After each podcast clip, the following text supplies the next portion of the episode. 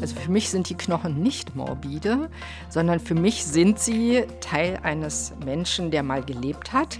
Klar, ich beschäftige mich auch mit Bestattungssitten, aber als Teil eben einer kulturellen Entwicklung. Aber die Knochen sprechen über das Leben des Menschen. Wissenswerte. Ein Podcast von RBB24 Inforadio. Steinzeit. Das lässt einen denken an die Zeit der Jäger und Sammler, an ein Nordeuropa, in dem das Eis aus der Eiszeit noch schmilzt. Auf jeden Fall an eine Epoche, die von unserer Gegenwart Jahrtausende entfernt ist. Umso spektakulärer ist der Fund, der auf dem Weinberg in der Uckermark gemacht wurde. Mehr als 8000 Jahre ist ein Skelett alt, das in Großfredenwalde gefunden wurde. Mein Name ist Lena Petersen und mit diesem mittelsteinzeitlichen Fund, der inzwischen der Öffentlichkeit präsentiert wurde, beschäftigen wir uns heute. Das ist unser Thema in den Wissenswerten hier im RBB24 Inforadio. Darüber spreche ich mit Bettina Jungklaus. Sie ist Osteoanthropologin, das heißt, sie erforscht Menschen und ihre Lebensbedingungen in früheren Epochen. Bettina Jungklaus hat an der Freien Universität in Berlin Biologie studiert und ist unter anderem für die Hochschule für Technik und Wirtschaft Berlin tätig. Hallo Frau Jungklaus und danke, dass Sie mich hier in Ihrem Büro empfangen haben. Ja, hallo, sehr gerne. Lassen Sie uns direkt mal einsteigen mit dem aktuellen Fund, mit dem Skelett, äh, das in Großfredenwalde gefunden wurde. Mehr als 8000 Jahre ist das alt. Wie ist das denn überhaupt möglich, dass äh, Knochen so eine lange Zeit überdauern können, dass die auch jetzt immer noch im Erdboden gefunden wurden? Die Überdauerungszeit von Skeletten richtet sich sehr nach dem Boden, in dem sie lagern. Ein Leichnam wird bestattet in einem bestimmten Milieu, Umgebungsmilieu, und das finden wir heute als ja, Knochen in der Erde. Und der Erhaltungszustand dieser Knochen richtet sich nach dem Boden. In Großfredenwalde auf dem Weinberg haben wir eine geologische Struktur, die sehr viel Kalk in den Boden gebracht hat. Und aus diesem Grunde entkalken die Knochen nicht, sondern bleiben in ihrer Struktur weitestgehend erhalten. Also der Kalk wird nicht ausgewaschen, sondern bleibt in den Knochen und so haben wir auch nach dieser enorm langen Zeit einen so fantastischen Erhaltungszustand. Gemeinsam mit dem Forschungsteam haben Sie dann auch herausgefunden, dass es sich bei diesem Skelett um ein Frauenskelett handelt. Wie genau konnten Sie das denn rekonstruieren, dass es sich dabei nun tatsächlich um eine Frau gehandelt hat? Dieses Skelett, was wir da jetzt haben, liegt noch in der Erde. Wir haben es im Block geborgen und deshalb ist die anthropologische Untersuchung der Knochen noch nicht ganz abgeschlossen. Dass es eine Frau ist, ist erstmal vorläufig, weil die Knochen sind sehr grazil. Es ist wohl ein jüngeres Individuum und das könnte sein, dass es altersbedingt einfach noch nicht so entwickelt ist. Also die Geschlechtsmerkmale, die wir am Knochen haben, sind vielleicht noch nicht so entwickelt. Das wird sich zeigen, wenn wir jetzt die Knochen bergen, also rausholen aus dem Erdblock und dann werden sie nochmal genauer untersucht. Dass es eine Frau ist, war eine erste Einschätzung, weil das Skelett sehr grazil ist. Und der Kopf auch ja, rundlich, keine Merkmale, jetzt sage ich mal, die auf einen Mann hindeuten. Okay, aber das heißt, dass es durchaus sein kann, dass wenn man das äh, Skelett nochmal ganz genau unter die Lupe nimmt, dass man das dann auch nochmal revidieren muss, eventuell. Das wäre möglich, dass die Geschlechtsbestimmung sich nochmal ändert. Wir versuchen auch genetische Untersuchungen zu machen. Also das heißt, wir machen die, aber ob genetisches Material, also DNA, erhalten ist über die lange Zeit, das wissen wir noch nicht so genau. Und mit der DNA können wir das Geschlecht relativ sicher oder zu fast hundertprozentiger Sicherheit bestimmen. Und dann können wir das auch abgleichen mit den Merkmalen am Knochen der Körper der, ich nenne sie jetzt mal Frau, wir gehen jetzt auch mal weiterhin davon aus, dass es sich um eine Frau handelt, der war nicht so beerdigt, wie wir heute bei uns bei einer Erdbestattung Menschen unter die Erde bringen würden. Also nicht im Liegen, sondern ähm, das war ja so eine hockende Position. Weiß man das, warum diese Frau so beerdigt wurde? Ja, diese Frau ist natürlich ganz anders bestattet als wir heute im christlichen Kontext oder vielleicht auch ja allgemein gar nicht mehr so sehr mit christlichem Kontext. Wir haben unsere Bestattungssitten, so wie alle Zeiten ja auch. Und in der Mittelsteinzeit sind die Menschen natürlich anders bestattet worden. Insbesondere die Position war nicht, wie wir heute auf dem Rücken liegend in einem Sarg, sondern, ja, sagen wir ruhig Frau, war in einer sitzenden Hockerposition bestattet. Das heißt, sie war in einer Grube, die nicht flach war, sondern die hatte einen gerundeten Boden also wie eine kleine Grube. Da war sie hineingelegt und die Beine angewinkelt, also angehockt. Die Arme lagen so vor dem Bauch äh, verschränkt und dann war sie noch mit roter Erde, mit sogenanntem Hämatit bestreut, also ganz anders. Warum das so gemacht wurde, wir wissen es nicht genau. Wir können es vergleichen mit anderen Friedhöfen aus dieser Zeit und finden da Ähnlichkeiten. Sie haben jetzt die rote Farbe schon angesprochen. Es gab ja auch äh, Bilder, die für die Öffentlichkeit dann auch zugänglich waren. Das heißt, auch bei RBB24 findet man diese Bilder online. Diese rote Farbe, wollte man irgendwie den Leichnam damit irgendwie langfristiger erhalten oder hatte das vielleicht eine, ja, sogar kulturelle Bedeutung? Haben Sie da schon Ideen, warum das gemacht wurde? Also in mittelsteinzeitlichen Bestattungen wird es häufig beobachtet, dass sie mit Rötel bestreut wurden. Wir finden es überwiegend so im Oberkörper- oder Kopfbereich. Und ja, rote Farbe, wofür steht das? Nach unserer heutigen Sicht möglicherweise für Leben oder Geburt oder ein Geburtsprozess in eine andere Welt oder solche Sachen. Ich würde das aber als nicht gesichert ansehen, weil wir einfach keinen Zugang zu der geistigen Welt der Menschen damals haben. Es gibt vielleicht Vergleiche mit anderen Friedhöfen, wo das auch passiert, oder vielleicht auch andere Kulturen, zu denen man noch mehr Zugang hat, die rote Farbe benutzen für irgendwelche Riten.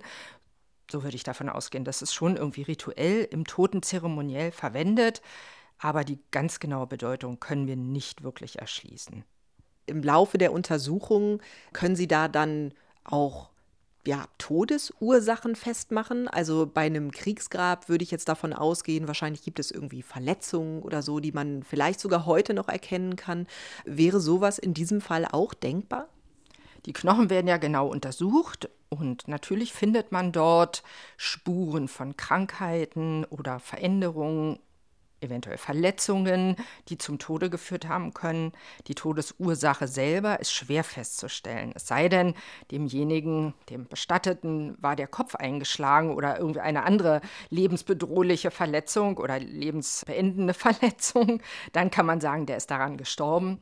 Aber in diesem Fall hier bei der Frau haben wir keine Verletzungen gefunden, jedenfalls bisher noch nicht. So ist die Todesursache nicht zu erschließen. Wenn man jetzt nichts weiter am Skelett erkennt, also bisher waren keine gravierenden Krankheitsspuren zu erkennen, kann man davon ausgehen, dass es vielleicht eine Infektion war, die am Skelett oder an den Knochen keine Spuren hinterlassen hat. Denn wir sehen ja mit den Knochen, die übrig bleiben, nur ein Teil des Körpers. Die ganzen Weichgewebe sind ja zersetzt. Wie groß waren denn damals überhaupt die Lebenserwartungen? Wenn Sie von ungefähr 20 Jahren sprechen, würde ich denken, das war für damalige Verhältnisse vielleicht schon unfassbar alt. Die Lebenserwartung, würde ich sagen, war früher genauso hoch wie heute. Also wir werden ja heute sehr alt. Das liegt an der guten medizinischen Versorgung und an der guten Hygiene, öffentlichen Hygiene und der Ernährung und so weiter. Können wir eine hohe Lebenserwartung erreichen oder die Menschen werden sehr alt. Früher konnten die Menschen grundsätzlich auch so alt werden, aber die Lebensbedingungen waren schwieriger, vielleicht die Ernährungssituation, die hygienischen Verhältnisse waren anders als heute. Auch Infektionskrankheiten, die wir vielleicht heute auch gar nicht mehr kennen, befielen die Menschen. Und früher ist es eigentlich, also in vorindustriellen Zeiten oder auch eben in diesen sehr alten Zeiten, Mittelsteinzeit, sind die Menschen so um das 50. Lebensjahr herum gestorben. Die Kindersterblichkeit war sehr viel höher als heute. Und wenn man jetzt so eine Lebenserwartung errechnet, ist die meist recht niedrig, weil die Kindersterblichkeit hoch ist. Deshalb die Vorstellung, dass die Menschen früher mit 20 schon sehr alt waren, trifft meiner Meinung nach nicht zu. Ja, das sind zwei verschiedene Größen. Wenn man sagt, die Lebenserwartung, da bezieht man eben die hohe Kindersterblichkeit mit ein. Und die war für die Mittelsteinzeit, ich würde mal schätzen, 30 Prozent. Das ist eigentlich äh, in fast allen vorindustriellen Epochen so, dass 30 Prozent der Kinder nicht erwachsen werden oder nicht das Jugendalter erreichen. Und wenn man diese Zahl mit einbezieht in die Rechnung, dann wird die Lebenserwartung sehr niedrig. Das heißt dann nur, zum Zeitpunkt der Geburt wird dieser Mensch theoretisch eine Lebenserwartung von vielleicht 30 Jahren haben. Das heißt aber nicht, dass die Menschen nur 30 Jahre alt werden konnten. Die konnten auch früher so alt werden wie wir heute. Einzelne Individuen sind das sicher auch, dass sie älter geworden sind. Aber das Gros der Erwachsenen starb so um das 50. Lebensjahr herum. Und nun gibt es bei dem Fundort nicht nur dieses eine Grab, sondern das ist ein ganzer Friedhof, der älteste Friedhof Deutschlands sozusagen. Die anderen Funde, die wurden schon vor mehreren Jahren beziehungsweise auch Jahrzehnten gemacht. 1962 sollte auf dem Weinberg ein Funkmast aufgestellt werden.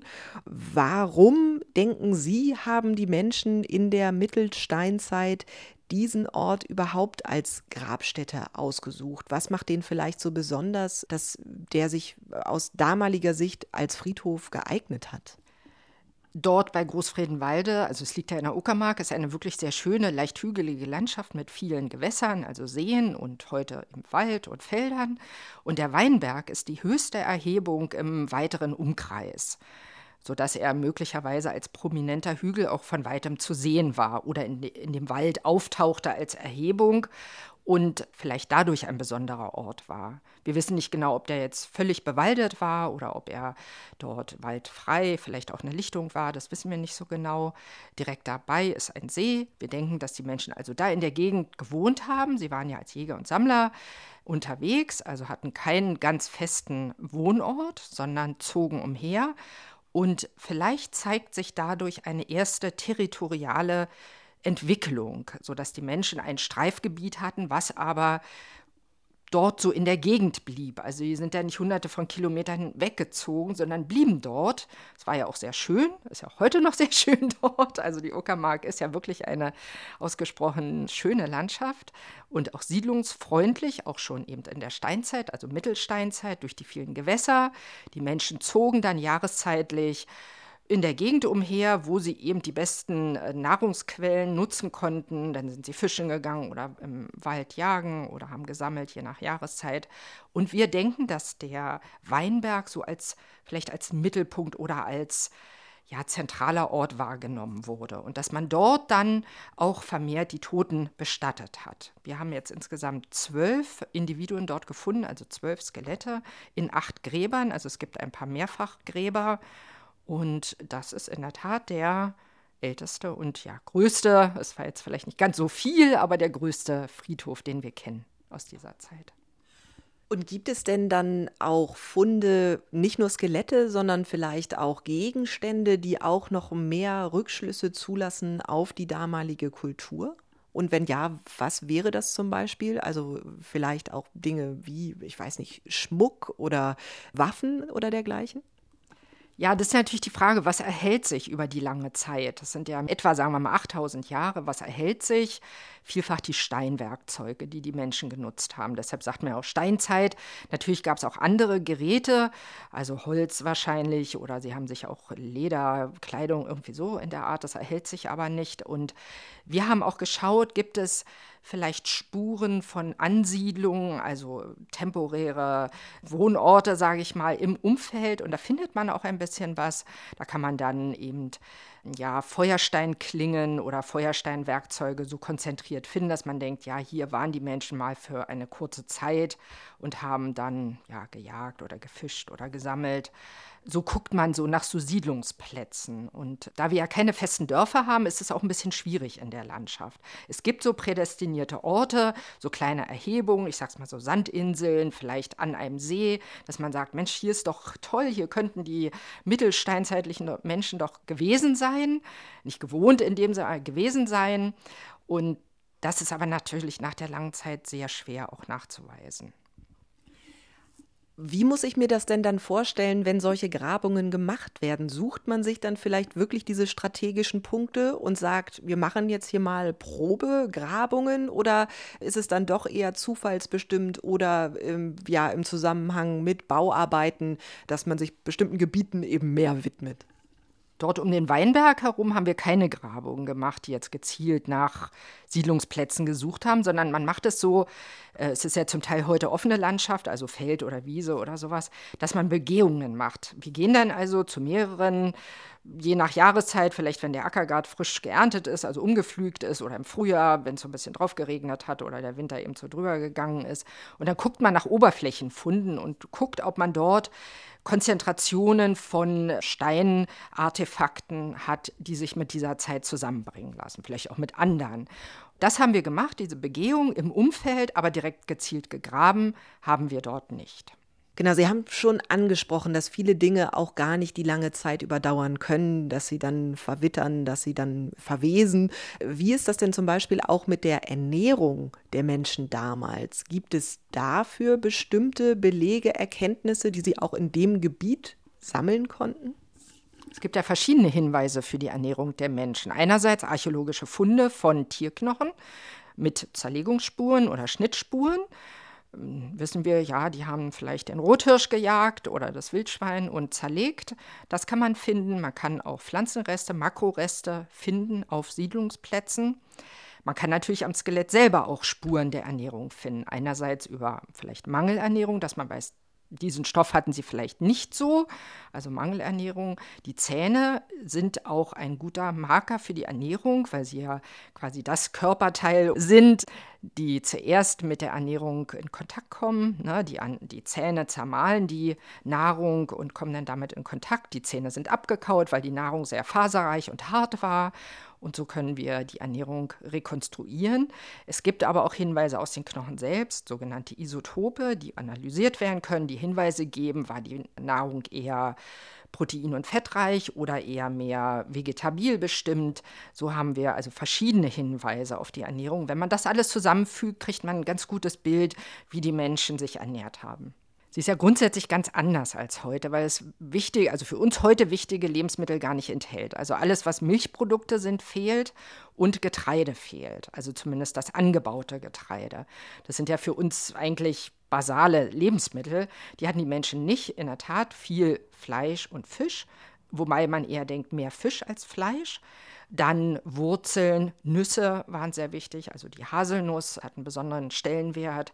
Und gesammelte, ja, Beeren, Pilze, auch Vogeleier und sowas bilden die Ernährung. Und dann eben jahreszeitlich spezifisch, beziehungsweise es wurde ja auch Vorräte angelegt, aber natürlich gesammelt oder gejagt in der jeweiligen Jahreszeit und dann ja, konserviert in irgendwelcher Art und Weise. Nun sind das ja total viele unterschiedliche Spuren, denen Sie auch nachgehen in Ihrer Arbeit. Müssen wir uns das dann auch so ein bisschen ja wie so eine Detektivarbeit vorstellen, dass vielleicht Details, die erstmal für einen Laien total abwegig erscheinen, dann aus Ihrer Perspektive aber doch äh, neues Wissen generieren können? Ja, also da ich ja mich auf die Knochen spezialisiert habe, ähm, lese ich aus den Knochen natürlich vieles heraus. Insgesamt sind wir aber eine Forschergruppe. Also es gibt verschiedene Experten, die jede ihre Expertise so einbringen und wir natürlich alles Wissen dann zusammentragen. Aber die Knochen bilden ja auf einem Friedhof natürlich die zentral oder eine wichtige Quelle für Informationen. Müssen Sie denn alle Skelette, die Sie finden, zwingend, ähm, wie jetzt auch im Fall der Frau, die vor mehr als 8000 Jahren gestorben ist, immer für die Untersuchung ins Labor bringen oder finden bestimmte Untersuchungen auch direkt vor Ort statt? Und wenn ja, äh, was passiert wo? Es sind verschiedene Untersuchungsschritte, würde ich sagen. Auf der Ausgrabung legt man natürlich das Skelett erstmal frei. In der Regel legt man es frei und untersucht dann auch schon mal erste Parameter. Wir haben ja hier diese Frau aus Großfredenwalde in einem Block geborgen. Also da wurde vor Ort gar nichts gemacht, außer eben diesen Erdblock mitzunehmen, damit wir dann im Labor diesen Erdblock mit viel Zeit und Ruhe und Sorgfalt auswerten können, beziehungsweise es wurden ja nicht nur die, liegt ja nicht nur der Fokus auf die Knochen, sondern auch das umgebende Erdreich wird untersucht. Also werden Proben genommen für chemische Analysen. Gestern erst haben wir Proben genommen für Sediment-DNA, das ist ein ganz neuer Zweig. Da kann man vielleicht feststellen, ob die Frau auf einem Fell lag, was eben nicht mehr erhalten ist, aber die DNA vielleicht von diesem Tier, was das Fell gegeben hat, oder ein Leder oder, oder vielleicht war es auch eine Bastmatte, da hat man jetzt den Ansatz, da auch Untersuchungen zu machen. Und das kann man natürlich viel besser im Labor. Und da legen wir das sorgfältig frei mit Zeit. Sie haben diese Bergung schon angesprochen. Alles, was ich darüber gehört habe, klang auch sehr abenteuerlich, also sehr aufwendig. Ein großes Stück Erde wurde da dem Boden entnommen. Ein Treckerfahrer hat da auch noch irgendwie mitgeholfen, das auf den LKW zu verladen. Wie sind denn solche Situationen für Sie als Forscherin? Hat man da die ganze Zeit Herzrasen und denkt, alles kann jetzt ja auf den Boden fallen und zerbrechen? Also diese Blockbergung bieten natürlich große Vorteile, weil man dann eben äh, indoor quasi genug Zeit hat, das freizulegen. Aber die Bergung als solches ist schon immer eine aufregende Sache, weil man natürlich möchte, dass alles klappt. So ein Erdblock hat ja ein großes Gewicht und dieser, den wir geborgen haben, war gar nicht so groß. Da gibt es viel größere. Und man möchte natürlich, dass alles in der Erde auch so bleibt, also sich nicht verrutscht oder, oder zerbricht oder sowas. Deshalb ist so eine Blockbergung eine Präzisionsarbeit und da es viel Gewicht hat, muss man natürlich auch im Feld dann ja, also wir hatten den Trecker von dem Bauern, der das rausgehoben hat. Manchmal braucht man auch einen Kran, je nach Gewicht. Also das ist schon ziemlich aufwendig. Das macht man eben nur, wenn man besondere Funde hat, die man im Labor gezielt erforschen möchte. Und weil man schon die Ahnung hatte, dass diese Frau einfach äh, schon mehr als 8000 Jahre äh, tot ist, hat man sich für diese Bergung oder diese Art der Bergung entschieden? Ja, diese mittelsteinzeitlichen Bestattungen sind einfach so selten, dass wir heute die auch immer besser werdenden Labormethoden, also weitergehende Untersuchungen nutzen und dann sowas im Block bergen. Die Funde, die 1962 gemacht wurden, also die ersten Entdeckungen dort, da war das überhaupt noch nicht klar, aus welcher Zeit die stammen und die wurden nicht im Block geborgen, sondern auch nicht ausgegraben. Das war alles so ein bisschen suboptimal jetzt aus Sicht der Archäologie, aber das ist auch schon lange her. Man kannte den Fundplatz noch nicht als mittelsteinzeitlichen. Heute unter Forschern hat er wirklich eine große Bedeutung. Aber das hat sich erst im Laufe der Zeit so ergeben. Und jetzt geht man da sehr sorgfältig mit um und sehr vorsichtig und holt auch nicht alles aus der Erde, sondern nur einzelne Gräber, um sie wirklich gezielt zu untersuchen und zu erforschen, um einen erheblichen Wissenszuwachs über die Zeit, über die Bestattungsweise, über die Menschen zu bekommen. Und jetzt sind bei Ausgrabungen und Untersuchungen dieses Ausmaßes ja auch unterschiedliche Institutionen beteiligt. Hier war das die Universität Göttingen, die federführend war, die Hochschule für Technik und Wirtschaft Berlin war auch mit an Bord, auch die Universität Kiel.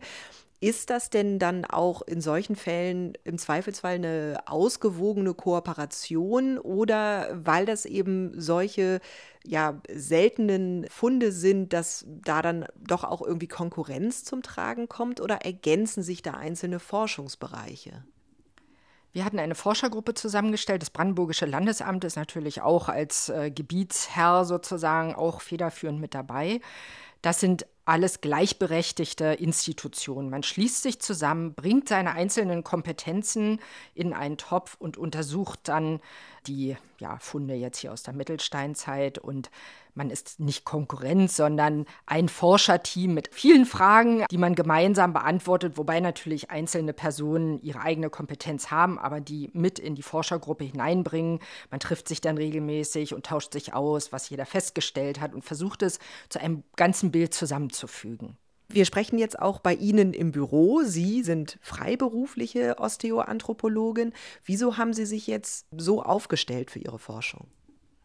Ich mache das schon sehr lange, schon über 25 Jahre, dass ich freiberufliche Osteoanthropologin bin. Naturgemäß entwickelt sich sowas ja auch erst nach meinem Studium hatte ich dann ein Projekt, an dem ich teilgenommen habe und dann hat sich das so entwickelt. Es ist heutzutage leider so, dass Anthropologen wenig Möglichkeiten haben, irgendwo angestellt zu werden. Es gibt kaum Berufsperspektiven im Angestelltenbereich, also sehr wenige in Deutschland, wenn man im Fach bleiben möchte und die Freiberuflichkeit ist durchaus ein Weg oder ein neues Berufsfeld im Bereich der Archäologie, ja, wo man gut arbeiten kann und viele spannende Projekte machen kann. Wir sind hier auch umgeben von, ich würde mal sagen, äh, bestimmt Hunderten von grauen, großen Kartons, etwas größer als Schuhkartons. Was genau lagern Sie denn hier gerade in diesem Raum? Also die Sachen, die ich als Auftrag bekomme, werden mir dann natürlich gebracht oder ich hole sie ab, ist ja egal. Also jedenfalls ich bekomme dann bekomme einen Auftrag, einen Friedhof zu untersuchen, der ausgegraben wurde und die menschlichen Überreste, also jetzt hier in meinem Fall Knochen, die werden dann in Kartons fachgerecht untergebracht, gelagert und die bekomme ich dann in jeder Kiste. Im Prinzip ist ein Individuum, ein Skelett und das untersuche ich dann hier in meinen Räumlichkeiten. Und von außen betrachtet, kann ich mir vorstellen, gibt es auch Menschen, die die Arbeit mit Knochen irgendwie als etwas Düsteres sehen, vielleicht auch etwas morbide. Sind das Vorurteile, die Ihnen auch begegnen? Also für mich sind die Knochen nicht morbide, sondern für mich sind sie Teil eines Menschen, der mal gelebt hat. Und ich sehe darin das Leben. Also sie sind Spuren des Lebens, also diese Knochen. Vieles, was im Laufe des Lebens diesem Menschen passiert ist, zeigt sich an den Knochen. Und das lese ich ab und damit sind sie für mich Spuren eines vergangenen Lebens. Also natürlich klar, ich beschäftige mich auch mit Bestattungssitten, aber als Teil eben einer kulturellen ja, Entwicklung. Aber die Knochen sprechen über das Leben des Menschen. Gibt es denn dann auch vielleicht eine bestimmte Zeit, die Sie besonders beschäftigt oder Funde, von denen Sie, wenn Sie wissen, dass sie aus einer bestimmten Epoche stammen, über die Sie sich ja besonders freuen? Also die Mittelsteinzeit ist natürlich eine besondere Epoche, weil es da so selten Bestattungen gibt oder Skelette. Das ist natürlich dann was ganz Besonderes. Die sind aber eben nicht häufig. Das ist eher die Ausnahme. Es gibt viele Skelettserien oder Skelette, die stammen aus dem Mittelalter oder aus der frühen Neuzeit einfach weil die um die Kirchen herum damals bestattet haben. Und wenn in einem Stadtkern irgendwie gebaut wird, saniert wird, Leitungen verlegt werden, ist man oft an den alten Kirchen äh, dran und dann gräbt man Teile der alten Friedhöfe aus. Deshalb gibt es sehr viele Skelette aus diesen Epochen. Und es ist natürlich auch spannend, viele Skelette einer Epoche zu untersuchen, weil man dann so einen Überblick bekommt, die Lebensbedingungen, wie die sich auch unterscheiden, je nach sozialem Stand. Ist es jetzt eine wohlhabende Person gewesen oder eine arme Person? Und wie kann man da Rückschlüsse auf das Leben der Menschen ziehen oder auf die Lebensbedingungen einer ganzen Gruppe? Ganz herzlichen Dank für das Gespräch. Gerne, war mir ein Vergnügen. Bettina Jungklaus ist Osteoanthropologin und erforscht Menschen und ihre Lebensbedingungen in früheren Epochen. Wir haben gesprochen über den Fund eines mehr als 8000 Jahre alten Skeletts in der Uckermark. Das waren die Wissenswerte. Mein Name ist Lena Petersen. Danke fürs Zuhören. Wissenswerte. Ein Podcast von RBB24 Inforadio. Wir lieben das Warum.